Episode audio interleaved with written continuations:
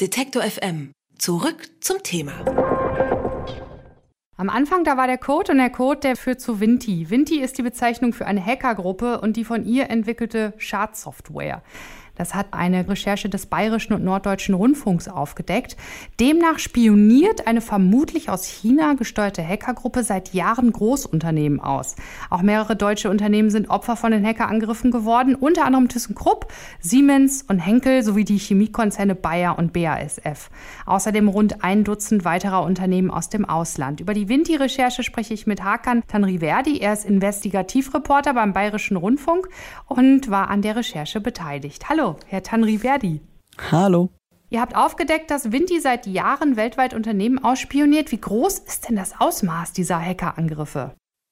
Also wir würden von einer internationalen Kampagne reden. Ähm, die geht über Jahre. Ich glaube, die ersten Angriffe konnte man bis in das Jahr 2011 zurückführen. Und die Kampagne geht bis heute. Ich verwende das Wort Kampagne deshalb, weil es vor allem äh, Chemieunternehmen und Pharmakonzerne betrifft. Aber eben mittlerweile geht es auch ein bisschen über auf ähm, Telekommunikationskonzerne. Zahlreiche Großunternehmen sind ja Ziel solcher Spionageangriffe geworden. Auf was genau haben es die Hacker da abgesehen?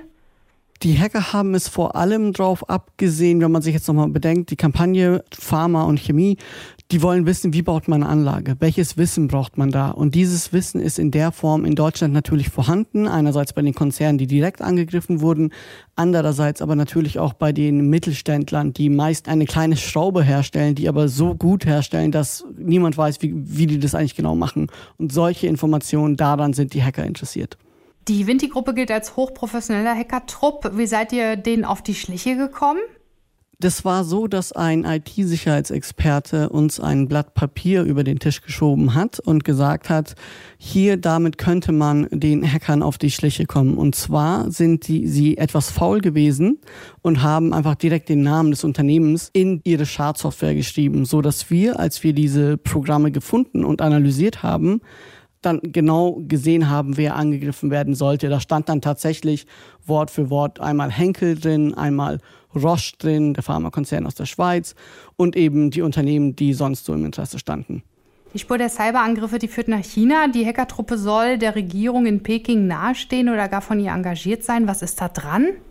Da muss man, glaube ich, vorsichtig sein insofern, als dass man Cyberangriffe nur sehr schwer auf eine tatsächliche Gruppe zurückführen kann, die im Auftrag eines Staates arbeitet. Da gibt es dann Scheinfirmen, die aufgebaut werden und so weiter. Aber nichtsdestotrotz, wir haben mit 30 IT-Sicherheitsexperten gesprochen und die sprechen von dieser Söldnertruppe.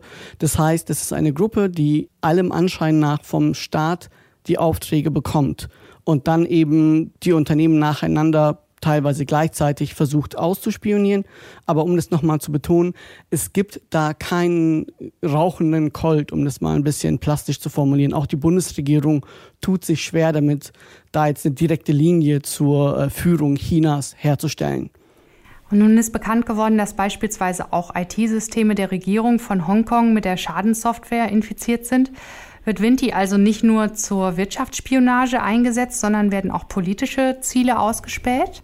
Genau, das ist auch etwas, was uns tatsächlich ein wenig überrascht hat, weil uns immer gesagt wurde, die Hackergruppe ist für Industriespionage verantwortlich, aber sie scheint in den vergangenen zwei Jahren sich ein bisschen breiter aufzustellen. Einmal ist es die Regierung in Hongkong, wir haben auch Indizien dafür, dass sie es bei der Exilregierung in Tibet vermutet haben. Und die Telekommunikationskonzerne, die ich vorher erwähnt habe, da scheint es auch weniger um den Konzern an sich zu gehen, sondern um einzelne Personen, weil diese Firmen natürlich wissen, wer sich wann an welchem Ort befindet. Und darauf deutet auch ein anderes Unternehmen hin, das die Hacker ausspioniert haben. Das ist eine Fluggesellschaft. Und auch dort geht es wahrscheinlich eher darum, wer fliegt wann, wohin. Das scheint alles eher politische Spionage zu sein.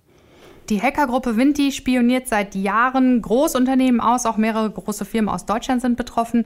Das geht aus einer Recherche des Bayerischen Rundfunks und des Norddeutschen Rundfunks hervor. Über die Hacker und die gleichnamige Schadsoftware habe ich mit Hakan Tanriverdi gesprochen. Er arbeitet im Rechercheteam des Bayerischen Rundfunks und war an der Vinti-Recherche beteiligt. Herzlichen Dank für dieses Gespräch.